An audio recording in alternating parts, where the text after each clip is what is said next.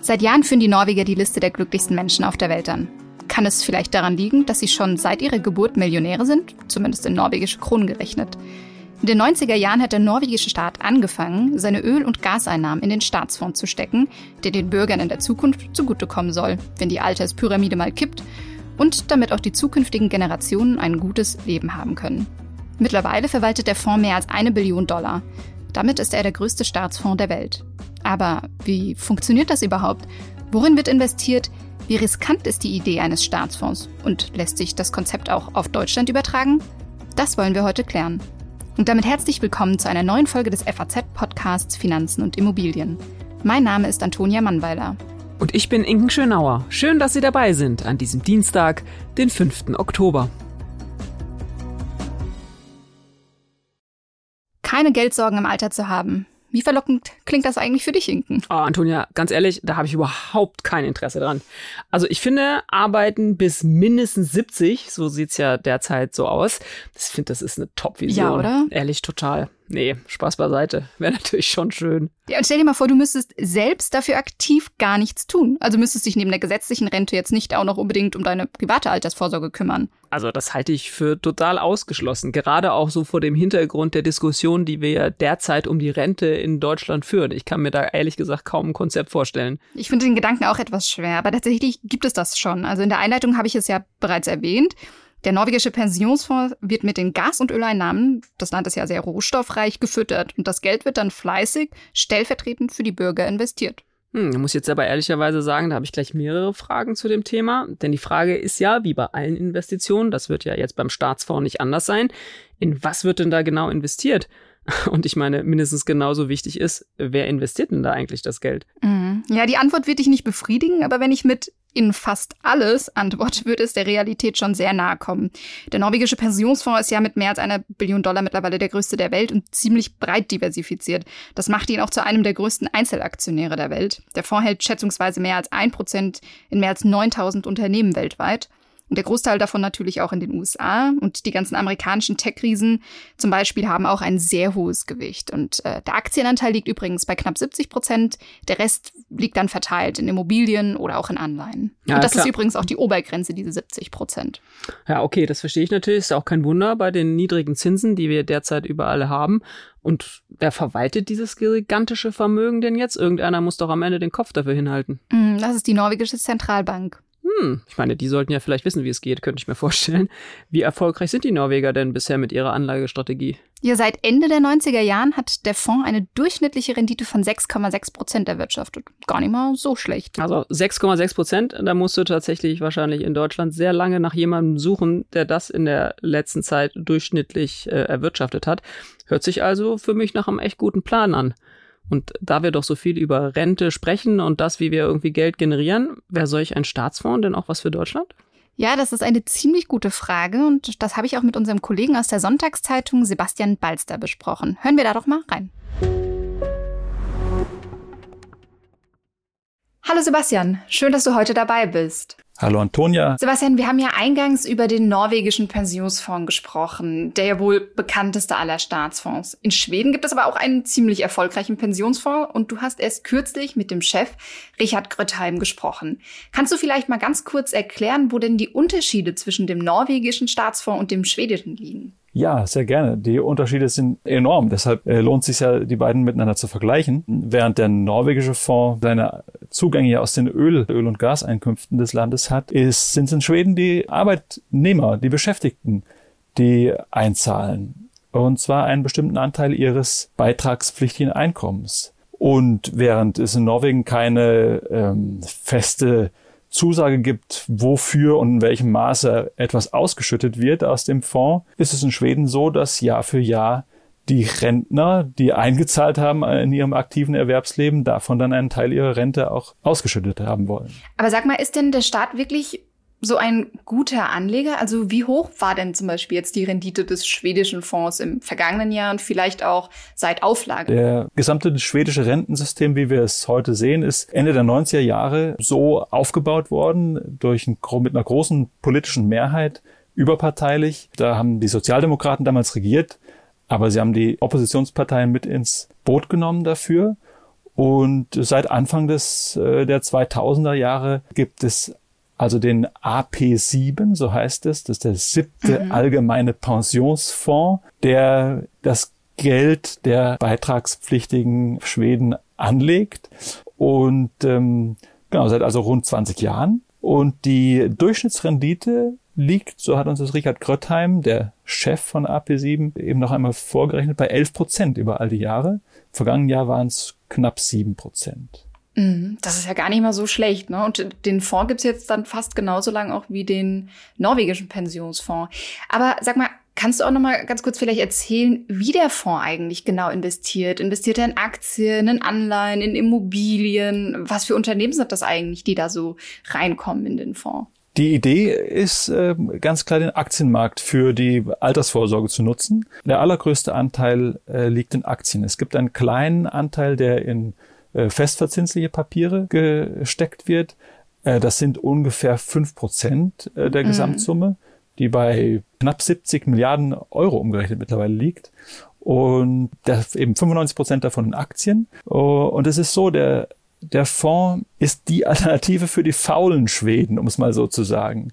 Mhm. Also der, in, es gibt keine Pflicht, diesem staatlichen Fonds das Geld anzuvertrauen. Ähm, man kann aus einer Auswahl von rund 450 privaten Fonds sich selbst das Portfolio zusammenzimmern, wenn man sich dafür äh, in der Lage sieht und sich den, die Mühe machen will. Wenn man sagt, nee, das ist mir zu kompliziert, dann geht das Geld automatisch oder gehen die Beiträge automatisch an diesen AP7, die staatliche Alternative im Grunde genommen zu der ähm, zu den privaten Fonds. Die legen mit einem Team von 40 Leuten ungefähr in Stockholm äh, das Geld dann auf dem weltweiten Aktienmarkt an, breit gestreut und ähm, in die großen Industriewerte. Also Apple ist der, zurzeit der größte, die größte Einzelaktie und dann kommen die üblichen Verdächtigen danach. Das finde ich ja schon Wahnsinn. Also 95 Prozent Aktienquote. Also ich glaube, in Norwegen ist es ja gedeckelt bei 70 Prozent. Und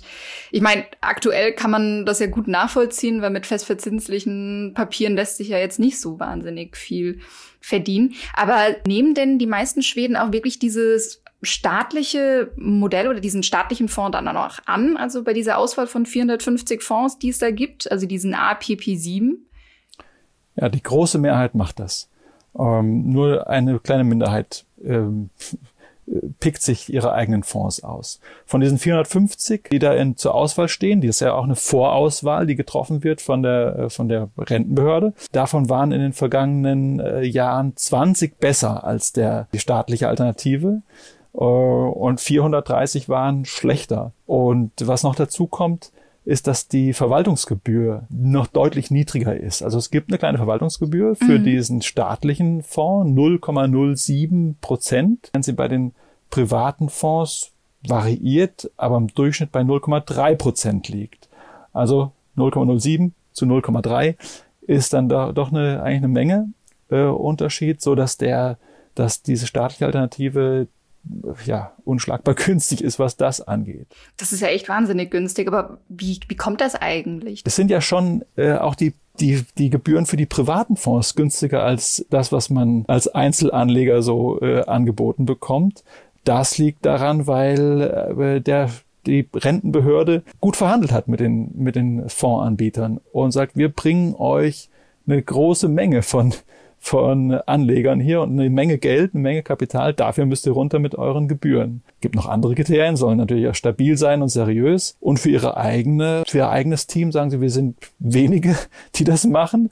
Äh, wir haben einen großen, eine große Menge an Kapital äh, gleichzeitig. Wir sind schlank aufgestellt. Grötheim sagt, ja, wir sind nicht dafür da, dass, äh, dass die Fondsindustrie gut verdient, sondern wir sind dafür da, dass die Rentner genug äh, Rente bekommen. Und deshalb äh, machen wir das mit niedrigen Gebühren. Ja, vielleicht nochmal für die Zuhörerinnen und für die Zuhörer so zum Vergleich. Also für so normale ETF zahlt man auch Verwaltungsgebühren oder Kosten von so knapp 0,3 Prozent und normalerweise aktiv gemanagte Fonds sind dann doch schon wesentlich teurer, also liegen dann auch schon mal bei einem Prozent oder sogar zwei Prozent. Das höchste bei dem, bei diesen 450, unter denen man sich in Schweden äh, was ausruhen kann, liegt bei 0,7. Ah, okay. Aber was ich mich da auch gefragt habe, ist irgendwie, ob sich so ein Staatsfonds eigentlich freimachen kann von jeglichen politischen Forderungen. Ich kann mir nämlich gut und gerne Debatten vorstellen, in denen es dann zum Beispiel darum ginge, vor allem deutsche oder europäische Unternehmen zu unterstützen oder in dem Fall dann schwedische Unternehmen. Das ist ja dann immer sofort ideologisch und politisch aufgeladen. Wie umgeht man das Thema eigentlich oder wird es überhaupt umgangen? Ja, das ist ähm, natürlich eine total gute Frage. Und ehrlich gesagt, und das sagt auch Richard Grötheim, wenn das Parlament mit einer großen Mehrheit beschließt, wir machen es von jetzt an ganz anders, als wir es uns 1999 vorgenommen haben. Ja, was soll man dann, dann wird es anders werden. Aber, aber bisher gibt es eben dieses, diese, den Konsens darüber, solche Dinge nicht zu machen und das breit gestreut anzulegen und auch nur für die, nur für die Rente zu verwenden und für nichts anderes. Da müsste es eben eine riesengroße parlamentarische Mehrheit geben, um daran was zu ändern. Aber prinzipiell natürlich in der Politik kann man ausschließen, kann man sowas sozusagen nicht zu 100 Prozent. Aber es wäre sehr, sehr, sehr, oder es ist sehr, sehr, sehr unwahrscheinlich, dass da äh, eingegriffen wird in die in die Anlage, ähm, Technik oder Strategie, zumal sie ja so erfolgreich ist. Und kann der Staat sich eigentlich einfach dann äh, Geld abzapfen, wann immer er will? Nein, das geht nach der aktuell gültigen Gesetzeslage ist das ausgeschlossen. Und ähm, eine Sache sollte ich vielleicht noch dazu sagen, weil wir das bis jetzt noch nicht erwähnt haben. Das Rentensystem in Schweden beruht äh, keineswegs alleine auf dieser Aktienlösung. Äh, vom beitragspflichtigen Einkommen gehen 16 Prozent in ein umlagefinanziertes System, so wie wir es aus Deutschland kennen, und 2,5 Prozent obendrauf sind äh, der Aktienanteil. Das heißt, der größere Teil geht ins Umlagesystem, der kleinere in die Aktien. Und du sagst aber auch, dass es freiwillig ist. Das heißt, wenn ich jetzt schwedischer Bürger bin, muss ich nicht in diesen Staatsfonds rein investieren. Aber ich habe die Möglichkeit zum Beispiel. Na doch, du 2,5 äh, Prozent müssen in die sogenannte Prämienpension fließen. Ausgenommen sind, es gibt eine Beitragsbemessungsgrenze eine Untergrenze. Bei einem äh, zu, zu geringen Einkommen ist man ausgenommen davon. Dann greifen ja, okay. Sozialhilfe und so weiter. Aber für die, die darüber liegen, sind die 2,5 Prozent obligatorisch. Man kann aber wählen, das alles in diesen kleinen festverzinslichen Anteil zu stecken, den der Fonds ja hat. Also wenn man absolut keine Aktien haben möchte, dann kann man sagen, steckt das alles in festverzinsliche Papiere und mhm. nicht in Aktien. Aber und da lag die Rendite über diese 20 Jahre bei drei Prozent im Durchschnitt, eine ganze Ecke unter dem, was auf dem Aktienmarkt drin war. Und du, aber sag mal, was habe ich denn eigentlich in der Rente dann am Ende davon? Also wenn ich diese 2,5 Prozent in dieses äh, Premium-Modell stecke? Ja, es ist so, jeder Bürger hat seinen äh, oder jeder Beitragszahler hat dann sein, sein fiktives Konto bei der Rentenbehörde und daraus wird dann eben ausgezahlt über die über die Jahre. Und ähm, es ist auch übrigens nicht so, dass es die ganze Erwerbskarriere hinweg gleichmäßig ist. Es ist ein sogenanntes Lebenszyklusmodell. Am Anfang zahlt man viel in die Aktie oder in dieses, ja, am Anfang investiert der Fonds sehr viel in die Aktien, nachher schichtet er auch ein bisschen um, je älter man wird, in festverzinsliches. Das gehört auch noch mit dazu, dass sich dieser Anteil ein bisschen balanciert, um das Risiko äh, dann am Ende des Erwerbslebens zu verringern. Aber dann bekommt man äh, eben einen Aufschlag, eine Prämie sozusagen auf die umlagefinanzierte Rente drauf, die sich danach bemisst, wie sich dieses Konto entwickelt hat in den, in den beitragspflichtigen Jahren. Das heißt, auch der, der äh, die ganze Zeit in, also privat einen von den 20 Fonds gewählt hat, die besser waren als der, die staatliche Alternative, der bekommt ein bisschen mehr als die anderen und die, die Fonds ausgewählt haben, die weniger erwirtschaftet haben, bekommen auch ein bisschen weniger.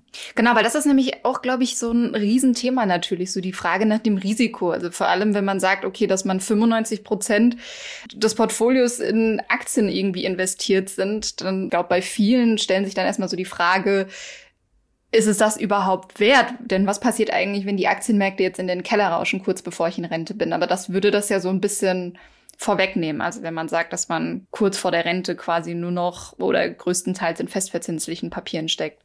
Genau, das dann geht der Aktienanteil runter. Er wird aber nicht ganz aufgegeben. Äh, mhm. Bis zum 75. Lebensjahr läuft, äh, läuft das, das noch immer ein Teil der Einkünfte da reingehen und damit man dann auch noch weiterhin hoffentlich profitiert, wenn es vielleicht wieder hochgeht, ja, nach einer, nach einer Delle. Aber das Geheimnis äh, ist, liegt auf der Hand, es ist die Langfristigkeit, dass man über 10, 20, 30, 40 Jahre nachher am Aktienmarkt unterwegs gewesen sein wird. Aber jetzt natürlich so die ganz große Frage, es wurde ja auch in Deutschland immer wieder, eigentlich kann man das ja auch wirklich als Dauerbrenner-Thema bezeichnen, über einen Staatsfonds gesprochen, ähm, in Form eines Bürgerfonds oder in Form einer Deutschlandrente. Wie realistisch wäre denn so ein deutscher Staatsfonds? Meinst du, solche Ideen hätten vielleicht auch Chancen, in den Koalitionsvertrag jetzt zu kommen?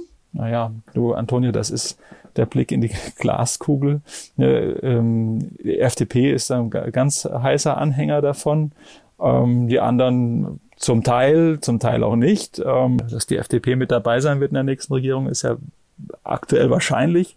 Aber ob sie sich damit nur durchsetzen äh, kann oder nicht, das äh, wird man sehen. Was man aber ähm, schon mal vorhersagen kann, äh, selbst wenn das kommt, selbst wenn man sagt, dass wenn wir jetzt sagen, das Modell ist attraktiv, uh, selbst wenn wir es kopierten, uh, ist nicht von heute auf morgen uh, was gewonnen, sondern Langfristigkeit ist das Stichwort. Jetzt fang, fängt das an, sich bei den Schweden richtig auszuzahlen, was sie Ende der 90er Jahre beschlossen haben.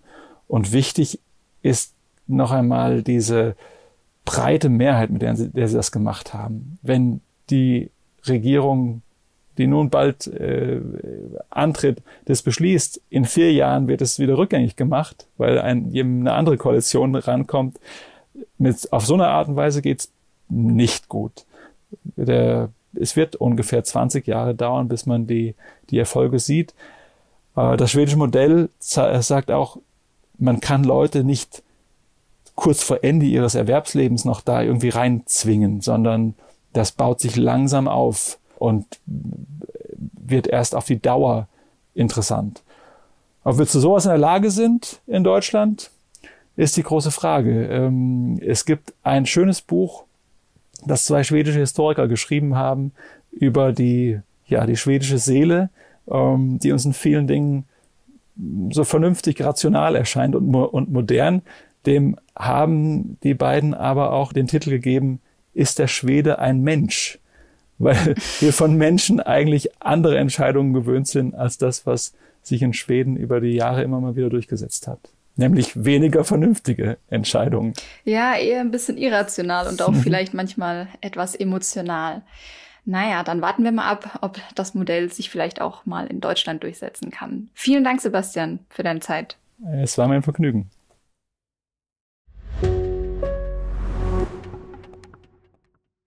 Inken, was hast du aus dem Gespräch mitgenommen? Ja, ich fand, das waren wirklich viele spannende Sachen, die ihr da äh, angesprochen habt. Also, dass die Verwaltungsgebühren zum Beispiel dieses staatlichen Fonds und dann auch der privaten Anbieter so niedrig sind, das hätte ich nicht erwartet.